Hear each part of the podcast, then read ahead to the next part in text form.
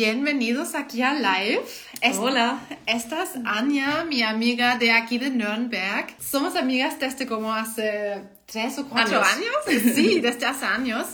Y hoy vamos a hablar más sobre un tema emocional, porque eso tiene tanto que ver con la digestión, temas sobre las que a veces me hablan también, la dependencia emocional sobre todo, relaciones tóxicas también y cómo esos pueden afectar a la digestión, o sea, temas, temas emocionales en general.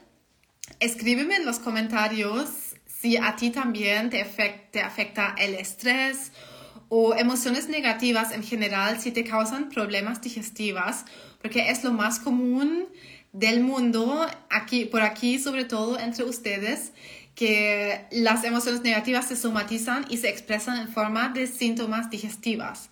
Entonces hoy hablamos sobre todo sobre este tema porque Anya es experta en esto. Anya, ¿cómo llegaste tú a todos estos temas? ¿Cómo se llama tu tema principal que tratas? Porque antes Anya estaba más con el tema de la alimentación. sí, de alimentación, la alimentación integral. Ajá, alimentación consciente más en el enfoque en la alimentación, eh, en la comida emocional, ¿no?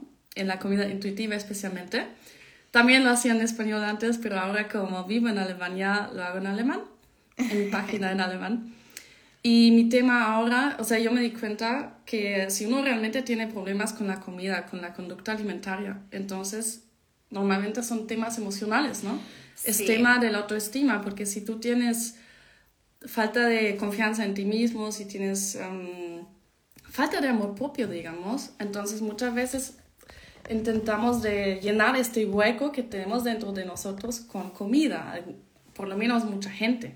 Es esa comida emocional, eh, comer de manera emocional, pero eso en tu caso te llevó a entrar súper profundamente a tu descubrimiento personal, básicamente, y entraste a esos temas de por qué te estaba afectando, por qué te dio tanta ansiedad al comer. ¿Y mm, qué temas entonces descubriste ahí realmente que, sí, que te estaban causando eso en primer lugar? Wow, es un tema muy grande, muy amplio y tal vez se pueden identificar un poco con lo que digo. Por ejemplo, muchas veces estamos, y eso también es parte del tema que, que vamos a tocar hoy, que tenemos estrés, que tenemos ansiedad por, por con, con, otras personas, ¿no? Por temas sociales, digamos, con, relacionados con, con otras personas. Por ejemplo, nuestra pareja, digamos que nuestra pareja nos hace sentir, o nuestro papá, nuestra mamá, nos hace sentir culpable por cualquier razón. Nos hace pensar que nosotros somos culpables de que otra vez estamos peleando, de que estamos teniendo problemas económicos, por ejemplo. Y eso sería como una persona tóxica para nosotros. Si esto surge frecuentemente, sí, es una, puede ser un patrón tóxico, exacto. De eso vamos a hablar después también de las personas tóxicas. Sí. Em, pero, o sea, muchas veces esto no es, o sea, puede ser del trabajo, pueden ser de otras personas, eh, de dónde surge este estrés y nos provoca ansiedad, nos provoca uh, atracones, nos provoca una falta de sensación de saciedad, porque hay algo emocional que queremos Llenar, exacto. Entonces este es un tema muy complejo, no es solamente tengo falta de disciplina y no tengo, o sea, me tengo que controlar. Y muchas personas, yo también antes, más de 10 años, yo cuando tenía mucha, muchos antojos, mucha ansiedad, yo pensé que tenía que forzarme, o sea, que tenía que tener más motivación, más disciplina. Entonces nos ponemos a dietas, nos ponemos a restricciones, luchamos, luchamos contra nuestro propio cuerpo, contra nuestras necesidades y ahí surge más, más, emociones, más ansiedad, frustración, más estrés, más todo y ahí estamos en el círculo vicioso del cual no podemos salir fácilmente. Sí. Porque es, es tanto em, emocionalmente, pero también físicamente. Y cuando los dos van juntos, en tu caso, ¿cómo, ¿cómo te empezaste a dar cuenta de eso y cómo empezaste a, cómo empezaste a salir de eso sobre todo? ¿Y cómo, cómo, es, es, cómo es eso para ti hoy? Porque muchas personas están iguales que están atrapados en eso de tener antojos, comer de comida emocional y la meta es está con una relación más sana con la comida, al final, que era el tema que antes Anja tenía en Instagram en español también, hoy lo hace solo en, en alemán, lamentablemente. Pero, em, ¿cómo lo hiciste tú al final? Porque yo creo que uno se da cuenta que va mucho más allá de la comida, que al final ni siquiera tiene que ver con la comida, sino que con temas de raíz muy abajo. Y ahí vamos, creo, a las relaciones tóxicas y dependencia emocional. Exacto. Um, como tú has mencionado, me gusta mucho la expresión en español que se dice la relación con la comida. En alemán no lo decimos tanto, pero es exactamente lo que lo escribe súper lo describe súper bien. Em, y que si queremos sanar la relación con la comida, tenemos que empezar eh, con, en la relación con nosotros mismos. Mm, porque como ya mencionamos, muchas veces usamos la comida para compensar algo, para compensar emociones, para compensar, eh, ¿cómo se dice? Cuando no estamos contentos, satisfechos con nosotros mismos, ¿no? Entonces, tenemos que ir por un camino integral, un camino holístico, como podemos decir. Nos, o sea, nos, también la comida, o sea, no significa que la, podemos comer lo que queramos y tenemos que enfocarnos solo en nosotros mismos. Es siempre mejor ir por, por varios caminos. conjunto, siempre un conjunto integral, ¿cierto? ¿Cómo empezaste tú? Eso incluye, por ejemplo, una cosa es dejar de ponernos tanto, tantas restricciones, tanta presión, tanto, tantas expectativas, tanto perfeccionismo, ¿no? Entonces, simplemente permitirte un gusto a veces. Por ejemplo, em, es en general Mm, en general nos hace bien la, ¿cómo se dice? La eh, compasión. Auto, autocomprensión. exacto, autocomprensión con nosotros mismos, de entender por qué tengo este, este atracón, por qué em, tengo problemas digestivos quizás. Tal vez qué es lo que realmente necesito. Exacto, qué es lo que necesito y darme esta necesidad. Mm, porque si no lo hacemos, luchamos contra nosotros. Y, siempre que luchamos, nunca vamos a encontrar la solución, nunca vamos a encontrar, nunca vamos a poder sanar. Siempre que estamos, que no estamos en paz con nosotros mismos, con nuestras necesidades, entonces no vamos a mejorar. Y en el peor de los casos, eso se va a la digestión y nos empieza a dar, primero en la mente no estamos satisfechos y después se va a la hinchazón, nos hinchamos, nos da dolores abdominales, tal vez incluso. O si eso se transforma en algo autoinmune con la digestión, también pueden pasar cosas muy feas, por supuesto, enfermedades autoinmunes, incluso algunas personas sangran. Entonces, si esos temas empiezan en la cabeza, si tienen su origen en la cabeza, hace mucho sentido también empezar el tratamiento ahí en vez de tratar de solucionar algo con la comida o tratar de perfeccionar la dieta, porque la verdad que ni siquiera se trata de eso. No, no se trata de llevar la dieta perfecta, especialmente si te enferma. Así que, ¿y sientes tú que en tu caso fueron una de las causas las relaciones tóxicas o la dependencia emocional? Mm, sí, sí, porque, a ver, nosotros tenemos que estar conscientes de que nosotros estamos todo el día, casi, casi todo el día y todos los días estamos en contacto con otras personas. Si vivimos con nuestra pareja o si, si aunque vivamos solos o también muchas personas viven con la familia, siempre en el trabajo, con los amigos, siempre estamos con, con gente, ¿no? Y lo que veo mucho es que cuando tenemos en general temas con, mm, muchas veces no es solo una persona tóxica, digamos, en, nuestra vida. Y esto tiene la raíz también en nosotros, ¿no? Eso es por eso, porque cuando nosotros tenemos problemas con el autoestima, con, con traumas, ¿no? Al, final son temas o de, creencias, muy negativas sobre nosotros mismos. Entonces esto se refleja en nuestras relaciones. Entonces no es solo una amiga que nos hace daño, una amiga que quizás nos trata un poco mal, sino son muchas personas en nuestra vida que nos causan daño. Y eso podemos llamar, es, es una expresión muy moderna de hoy en día, personas tóxicas. ¿Qué significa eso? Mm, generalmente podemos decir que una persona es tóxica o tiene patrones tóxicos cuando no nos sentimos bien con esa persona, cuando nos, cuando nos hace más daño de lo que nos hace sentir bien. Eso significa que, por ejemplo, te echa la culpa por todo. Te echa la culpa mm. de que, de que las cosas van mal, de que tienen problemas, de que están peleando de nuevo. Son cosas como, sí, en general pelear mucho. Es um, de que la, la otra... Sí, cuando la otra persona no, no es capaz de reflexionar sobre sus propios errores que tal vez que hacen, ¿no? Que de mm, repente, pero no significa echar toda la culpa a la otra persona, ¿cierto? No sé cómo piensas tú, pero eso de personas tóxicas, como estoy súper de acuerdo que es un tremendo tema, especialmente si ya nos encontramos enfermos de la digestión, que la mayoría tiene esas personas tóxicas en su vida, pero eso no nos hace víctimas. Exacto. ¿Cierto? es un tremendo tema. Eso, ese es exactamente el tema que ahorita quería decir también, porque en redes sociales, no sé a qué cuenta siguen, pero muchas veces vemos que uh, hay, tu pareja es tóxica cuando te trata así, así. Entonces, estamos exactamente en ese rol. Tú eres tóxico.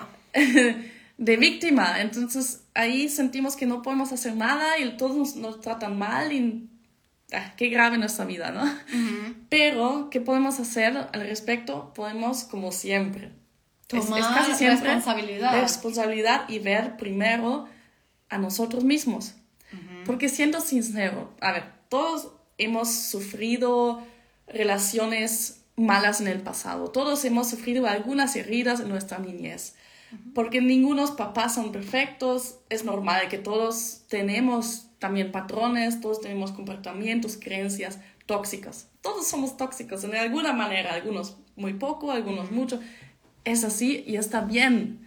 Es muy importante ver estos, sus propios, o sea, antes de decir, tú como mi pareja o como mi mamá, tú eres tóxico y por eso yo soy infeliz, por eso me haces O por eso me enfermé. Exacto. Como de hecho en mi caso también fue así, que yo me ¿Ah, enfermé. O sea, en parte sí eché la culpa porque me dio la enfermedad de Crohn después de mucha autoexigencia. O sea, yo me exigí, no es que alguien me exigió, pero sí ahí tuve mm, peleas con personas que no estaban de acuerdo con cosas que estaba haciendo y yo ahí me sentía presionada.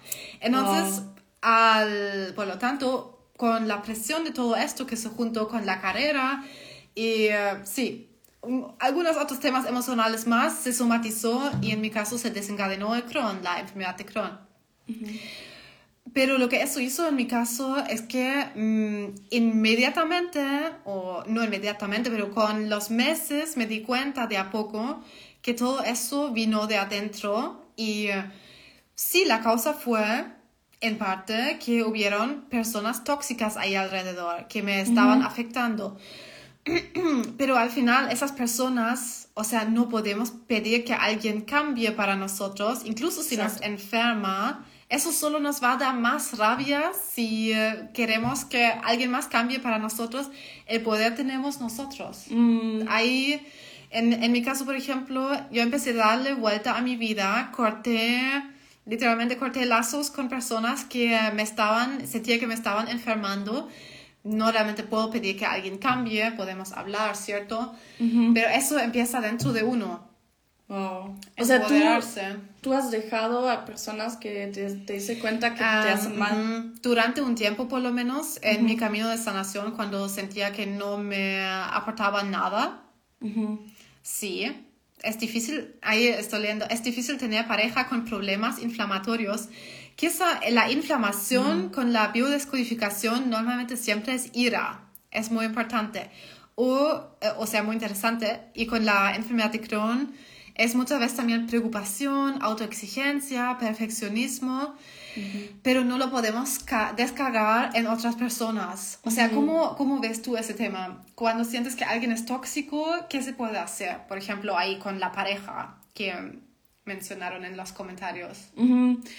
Em, o sea, como, como ya empezamos a hablar, lo más importante es primero ver dentro de, de nosotros, ¿no? Que, que, que, cosas dentro de nosotros son tóxicos. ¿Por qué? ¿Por qué es tan importante?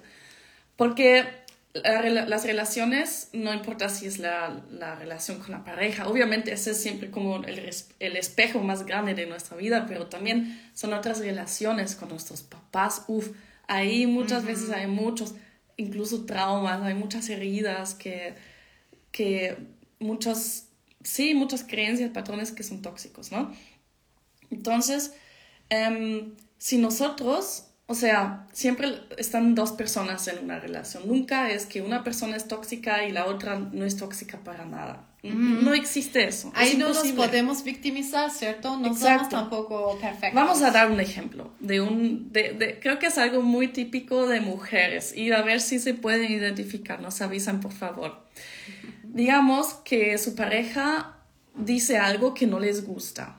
Puede ser cualquier cosa les, les dice que algo que no les gusta y no es cosa grande si lo hablan en el momento.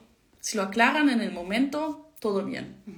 Pero como mujeres muchas veces tenemos vergüenza, decir lo que sentimos. O pensamos que no es tan gran cosa. Exacto, pensamos que no es tan ah, importante, está bien, o simplemente la pareja no está aquí. ¿Te pasó? Escríbenos en los comentarios. Exacto. Eh, creo que es muy común eso. Exacto, entonces nos comemos las emociones. O sea, al principio es una cosa pequeña. Y como no lo mencionamos, como no lo comunicamos, se vuelve cada vez más grande y más pesado y más pesado y pensamos y damos una y otra vuelta sobre el tema y, y, no podemos dejar de pensar y de repente la emoción es tan gigante que, no, que ya no aguantamos. Y ahí luego, descargamos todo. Exacto. La pareja vuelve a casa y estamos con tanta emoción que no podemos expresarlo porque si no vamos a explotar. Entonces, ¿qué hacemos? La pareja nos pregunta, hola, ¿todo bien? Sí. Exacto. ¿Qué tienes? Nada. O hace una pequeña cosa no tan ideal y nosotras... O así, exacto. O sea, sí, las emociones se acumulan, entonces ya no somos capaces de hablarlo de, de, manera correcta, de manera tranquila, y ahí es cuando explotamos, cuando somos súper sensibles, cuando los hombres no nos entienden, ¿no? Entonces, eso es también tóxico, o sea, podemos también llamarlo un patrón tóxico y entonces tu pareja tal vez ve que estás emocionada, que estás sensible y él también reacciona a esto. ¿sí? También tiene su razón de reaccionar de, de forma tal vez no tan linda. Eh, y, y, ahí eso es, eso es como eso desencadena todo el, ¿cómo se dice? O sea, más, más toxicidad. sí. Entonces siempre podemos ver qué hago yo para que nuestra relación sea tóxica. O, o, si queremos decir en otras palabras, estamos hablando mucho de tóxico, eh, ¿qué hago yo para que peleemos mucho, ¿no? ¿Qué hago yo para que no nos entendamos tan bien? Yo creo que la comunicación también. Yo, yo, conozco eso de mi historia personal y no sé si eso es cultural o si depende de la personalidad. Pero a mí también, antes me, me comía todas mis emociones y cuando algo me molestaba, siempre decía que no, no importa, no es tanta cosa y me tragaba la emoción, literalmente. Y se somatizó también en la digestión, pero incluso a veces sí, ¿no? Me, o sea, demasiadas veces no decía lo que pensaba cuando algo me molestaba, porque uno siente que no es tan gran cosa, pero se acumuló, se acumuló y después yo también fui así. De repente nosotros somos igual tóxicas, no sé, o sea, esa palabra también es difícil, creo. Sí, es, es, es que son, pueden ser muchas cosas por lo que una persona puede ser tóxica, pero digamos todo lo que, lo que le hace daño a la otra persona, a la relación y a nosotros mismos, más o menos así, eso significa tóxico. Y em, como tú has dicho, em, tenemos que ver primero em, qué, sí, qué, qué, hace, qué hace tóxico, tóxica la relación y qué viene de, nosotros, ¿no? En, y, en mi caso, por ejemplo, cuando estuve así, eh, después de un rato, la verdad que mi pareja en ese tiempo me decía que habla más, háblame, porque no, no ¿Ah, estaba hablando, no estaba expresando mis emociones. Y aparte de que se somatizó, por supuesto que no pudo funcionar bien la comunicación porque simplemente no decía nada. Eso también tengo amigas que, o yo también fui así, que piensan que la pareja tiene que adivinarlo todo o la otra persona tiene que adivinarlo todo. Así somos las mujeres. Pensamos que los hombres tienen que poder leer nuestra mente, tienen que saber por qué estamos enojadas. Y yo creo que de repente eso es una cosa de alemanes también, pero sé que en, en los países latinoamericanos también ocurre, pero tal vez acá más. ¿En serio? Sí, ok. Yo tengo muchas amigas. Díganlos ustedes, ¿qué piensan? ¿A ustedes también les pasa que se tragan muchas cosas? Yo creo que o sí. ¿O son más directos, como directo a, a, luchar, no sé, directo hmm. con el argumento? Porque yo tuve que aprender eso, que realmente yo tengo que decir cuando algo me molesta, uno, porque la otra persona no lo puede adivinar. Y segundo, me hace sentir mucho mejor porque así no acumulo cosas que después explotan y empiezo una pelea por algo que realmente no era nada en el comienzo. Entonces, el tema de hablar, realmente hablar de inmediato, así se aclaran tantas cosas que tal vez la, otra persona tal vez ni siquiera quiso hacer lo que yo pensé que estaba haciendo, no sé. Normalmente no es la intención mala, especialmente si es una persona cercana tuya no lo hacen al, al, intento. Fue un, no sé, un comentario mal pensado, fue un chiste, fue, no sé. O literalmente algo que ni siquiera quería, eh, la persona ni siquiera quería decir algo malo o para mm. enojarnos, pero nosotros lo entendemos así. Me pasó tantas veces que pregunté, ¿quisiste decir esto ahora? Y la persona dijo, no, eso no quise decir. Como mala comunicación simplemente. Exacto. Y lo que también es muy interesante al respecto con ese tema, em, es tan fácil decir, ¿no? Es tan fácil decir, habla lo que, lo que, lo que te hace enojar, lo que, lo que te duele, lo que, lo que piensas, lo que sientes, ¿no? Es fácil decirlo, pero ¿por qué es tan difícil hacerlo? Por ejemplo, para mí, hasta ahora a veces es un tema súper difícil. Es, me cuesta en ese momento de sacar mis pensamientos, mis sentimientos wow, no, siento que no lo puedo hacer, pero al, al final lo hago porque yo sé que me va a hacer daño si no lo hago. Vamos a ver un poco por qué es tan difícil. Hay varias razones. Uno em, es la vergüenza. Las mujeres, especialmente las mujeres, nos sentimos, sentimos vergüenza y, y culpa por muchas cosas. Por eso ya empieza en la niñez, especialmente a, las mujeres nos enseñan a ser, ¿cómo se dice? Como ser humildes, de no exigir mucho, de que... Ser buenas mujeres. Ser buenas mujeres y nos sentimos culpables y tenemos, sentimos vergüenza rápidamente por cosas que, o sea, según mi experiencia, los hombres no tienen tanto. Sí, entonces como mujeres podemos ser más no sé, confiar más en nosotros y podemos reconocer que nuestras necesidades, nuestros pensamientos, nuestros deseos son igual de importantes como de los hombres, ¿sí? O de las otras personas en general. Eso Especialmente si te enfermas, si ya te enfermaste, si ya, por ejemplo, se te se somatizó a la digestión, ya superaste ahí un punto de no poner atención a lo que tú quieres y ahí tienes que volver a eso. sí, exacto. Otra cosa, lo que tiene también mucho que ver con la vergüenza, y eso es el tema de la autoestima. Nosotros, nosotros las mujeres, o sea, todo el mundo, pero especialmente creo que más las mujeres, pensamos que, somos, que no somos suficientemente importantes. Oh, si el otro día tuve eso en una consultoría, la chica me dijo, ¿Ah, un tremendo tema para ella era que no se sentía importante, sí. Suficiente, importante, mm. valioso, ¿no? Sí. Es, es, exactamente el tema de la autoestima, porque o sea, yo creo que casi todo el mundo en algún, algún, algunas situaciones o áreas de la vida pensamos que somos insuficientes. Es, es normal, seamos sinceros, todos tenemos dudas sobre nosotros mismos. Pero si tenemos muchas dudas en muchas cosas sobre nosotros y en general tenemos esa creencia de que no somos suficientes, de que no merecemos ser amados, no, no merecemos ser respetados y ojo, esto es inconsciente yo creo que pocas personas van a decir, no, yo no merezco amor. Eso es algo inconsciente que a través de la niñez, a través de traumas en el colegio, tal vez a través de muchas experiencias que, que hacemos en nuestra vida, em, son tan profundas, nos imprimen, ¿sí? Se imprimen tanto que, que es difícil cambiar esto. Lo tenemos que trabajar bien, tal vez con un psicólogo, con, Incluso, con, con, alguien que nos ayude en eso, porque son, eh, ¿cómo se dice? Es muy profundo eso.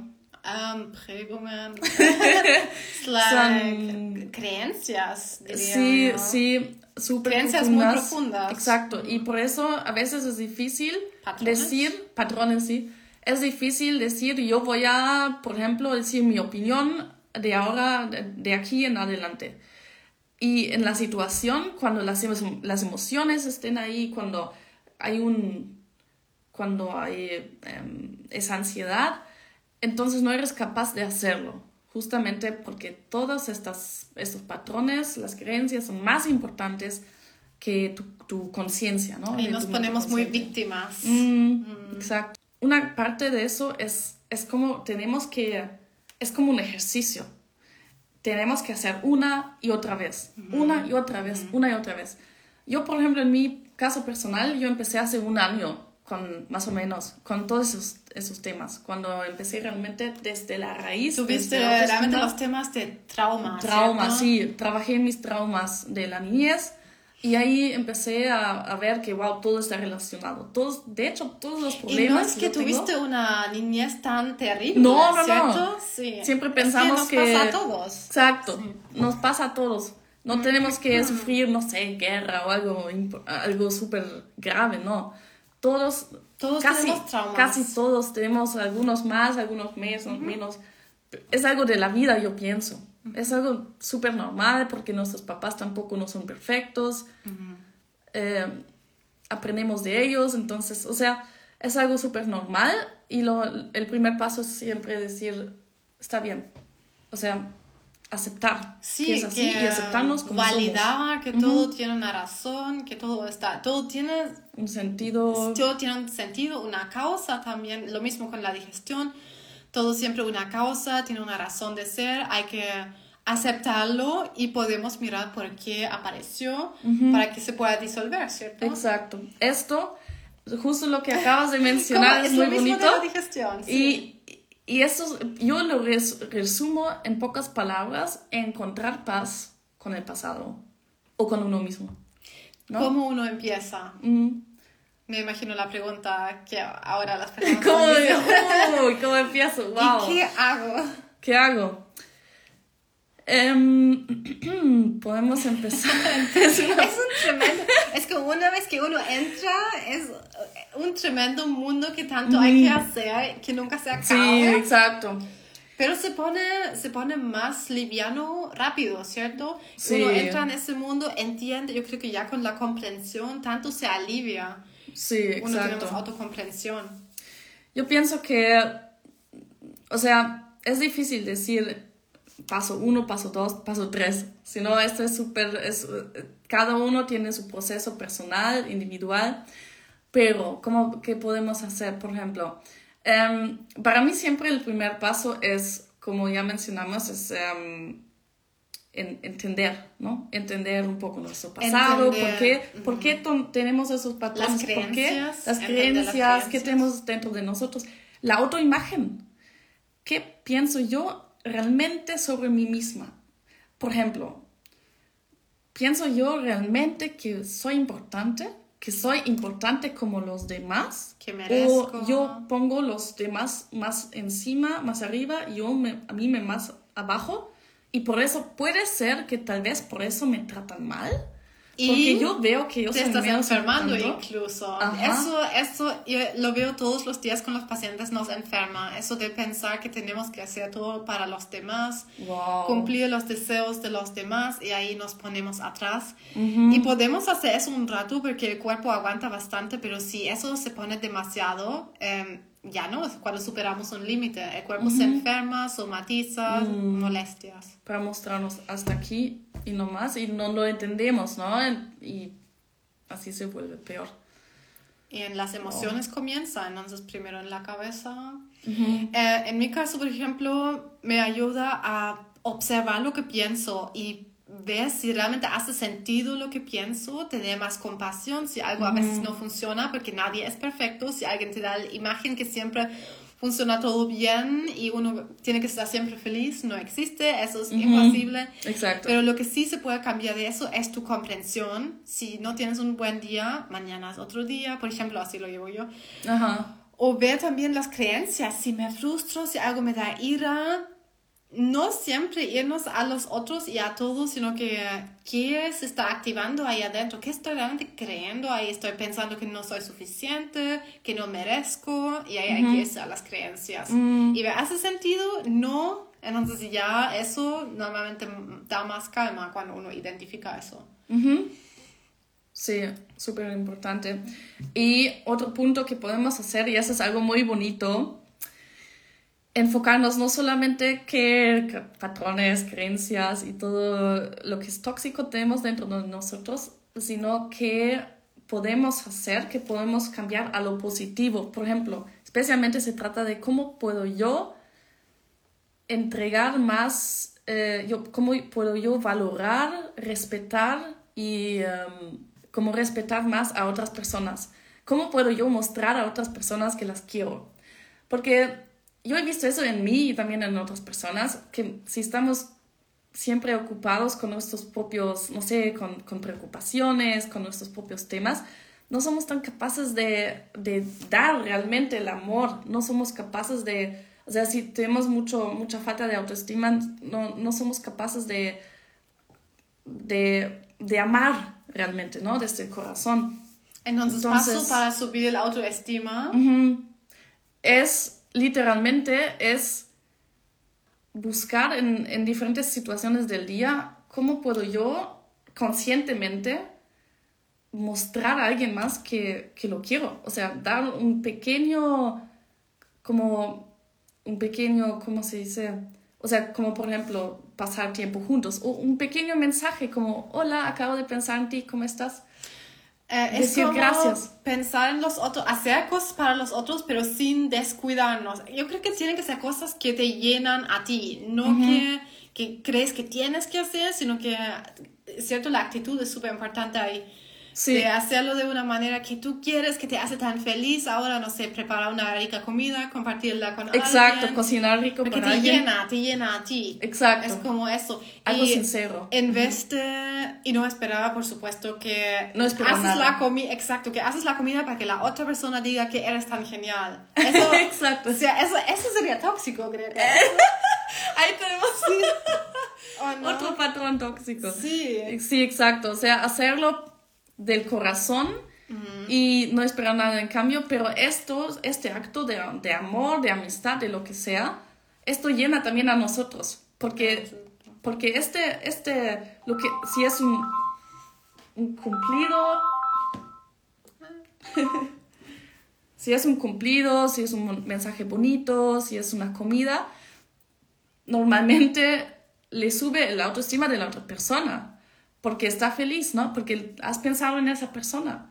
Y eso automáticamente, así funcionan las, las relaciones sanas, también te sube a ti tu felicidad, tu, tu, autoestima. Entonces, de esa manera, yo, para mí esa es una de las, de las formas más bonitas, no solo enfocarnos, o sea, también enfocarnos en nosotros mismos. En ambos, tal vez. Exacto, sí. pero enfocarnos también en, un, en, en, las otras personas. La siguiente vez que ustedes piensen en alguien que no le han hablado por, varios, por mucho tiempo, escríbanlos, llámanlos, no saben cómo van, van a estar felices, invítenlos a comer, lo, lo que sea.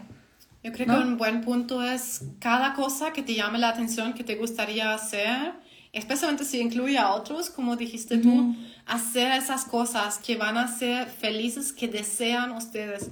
Porque cuando nos enfermamos muchas veces nos desconectamos de nuestras necesidades. Entonces se trata de volver a ver qué es lo que nosotros queremos, qué nos gustaría hacer hoy.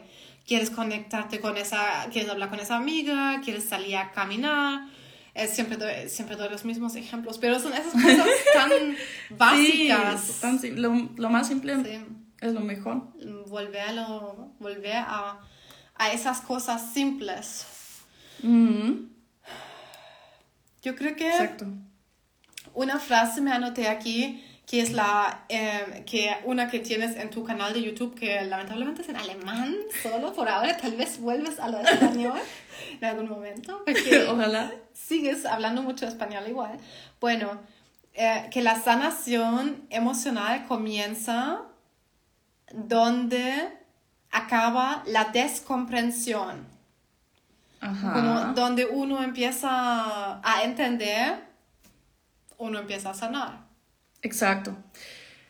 Yo me di cuenta de eso y yo estoy segura de que ustedes, cuando, cuando la siguiente vez, que ustedes están, en, están muy tensos, cuando ustedes luchan contra sí mismos, cuando están con, muchos, con muchas preocupaciones, ¿no? Cuando estamos así, pueden ser muchas cosas.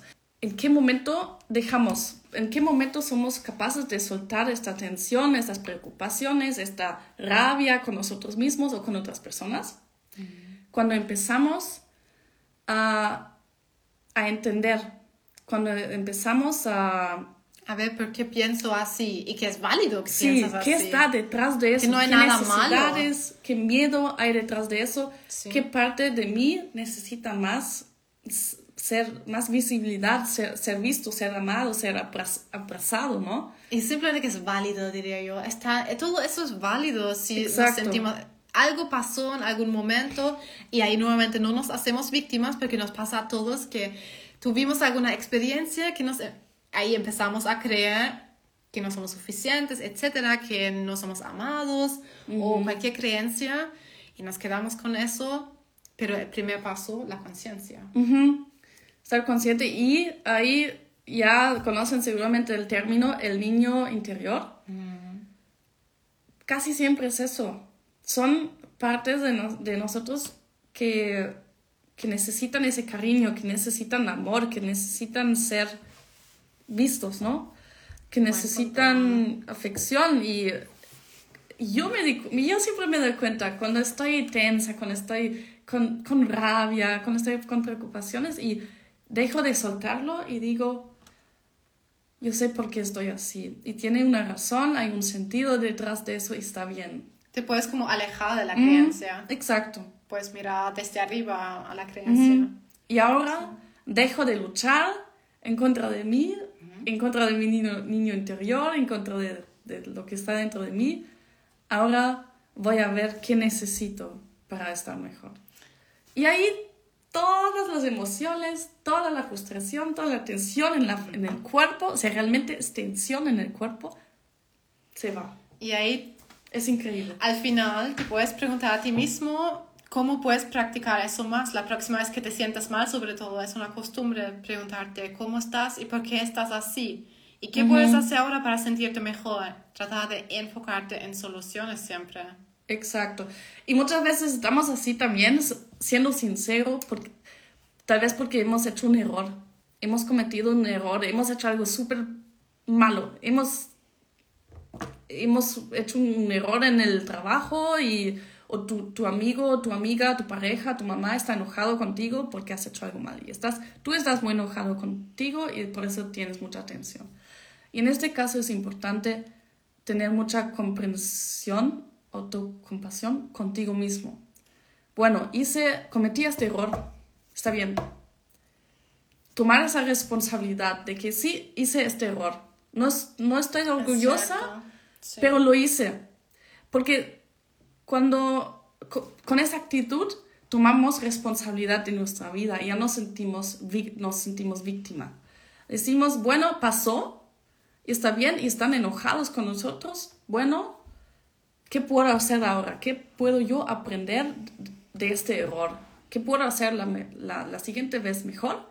Y de ahí estamos enfocados hacia el futuro y ya no hacia el pasado que no podemos cambiar. Y así creo que sí, incluso los, los cerraría así porque es un punto perfecto con el que, se pueden llevar las personas ahora. Eh, ¿Cómo puedes practicar tú eso? Nos queremos alejar del victimismo y entrar a la autorresponsabilidad. Todo pasa, pues yo siempre creo que todo pasa por una razón. Esa me alivia tantos, como tantas creencias, me da tanta paz interior y autocomprensión y si no entiendes por qué algo pasa, entonces tienes que mirar atrás, busca atrás. Si necesitas terapia, si no, busca tú mismo qué pasó en tu vida.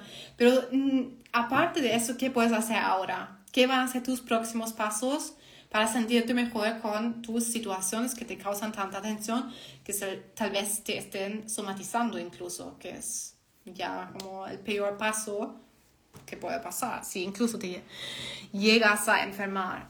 Así que eso espero que te, que te hizo pensar bastante. Exacto. Y bueno, invitamos a las personas igual a tu perfil alemán. sí. ¿Por qué no? O si alguien habla alemán, español. sí, bueno, pero vamos a hacer más lives hasta que vuelves a lo, al Instagram en español, ¿cierto? Exacto. Bueno, Wow, qué, qué lindo hablar en español aquí. Wow, me, me encanta y nos, nos encanta tanto. Realmente. Sí, amamos esto. Muchos saludos desde Alemania. Desde Nürnberg right now. Eh, right now. es porque estamos mezclando tres idiomas. idiomas. Estamos mezclando alemán, inglés y español por acá. Pero bueno, espera, esperamos que esto les sirvió mucho y no se rindan, miren siempre hacia la solución, el próximo pequeño paso. Y si no es tu día hoy, mañana será tu día, si tomas responsabilidad. Exacto, y si tienen preguntas, si tienen comentarios, nos encantaría saber qué, qué les hizo pensar o sea, ¿qué, ¿qué, opinión tienen sobre el tema? Tal vez algo que han aprendido, escriban mensaje a Linda. nos encantaría saber. Es bonito, ¿no? La, la comunicación con ustedes. Eso, un abrazo grande de nosotras a ustedes y nos vemos pronto. Exacto. Chao.